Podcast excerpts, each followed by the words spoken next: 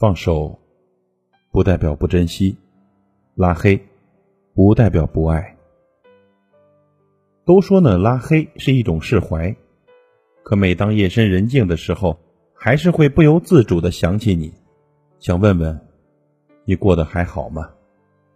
即便知道自己已经没有关心你的资格了，只是没办法，能够忍痛拉黑你，却做不到忘了你。有时候啊，这拉黑看似决绝，但决绝的背后，多的是不为人知、不被理解的深情。在经历了无数个辗转反侧的夜晚之后，忍痛将对方拉入黑名单，往往不是因为不爱了，而是再也没有继续下去的理由了。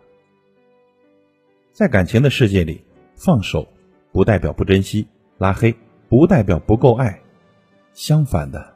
恰恰是因为珍惜，所以选择放弃；因为深爱，所以才郑重其事的告别。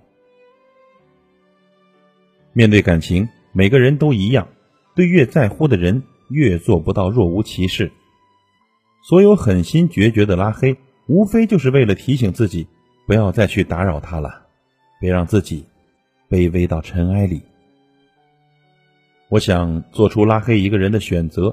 必定经历了很长时间的痛苦和纠结，因为曾毫无保留的给出爱，却总被视而不见，最后只能心灰意冷的离开。看似毫不在乎的转身，其实心里比谁都不舍。夏至未至里有句话这样说：“我们不得不学着说再见，对那些无法改变的事实，黯然逝去的时光，甚至生命。”在巨大的痛苦面前，我们像顽劣少年，最后一次痛哭失声，然后将哭声调成静音，努力变成各种各样的有故事的大人。这世上，很多离开并不是因为不在意，而是清楚的知道，留在原地已经没有任何意义。曾经不顾一切的去爱，倾尽所有的去付出，却始终没有结果。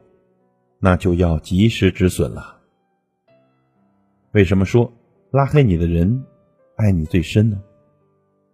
因为主动久了，爱的痛了，便不想再继续犯傻了；因为还一直爱着，始终放不下，所以只能选择拉黑。为了给自己保留最后一份体面，拉黑这件事呢，就是让自己别再去主动联系，没有回应的感情只会给彼此增添烦恼，甚至。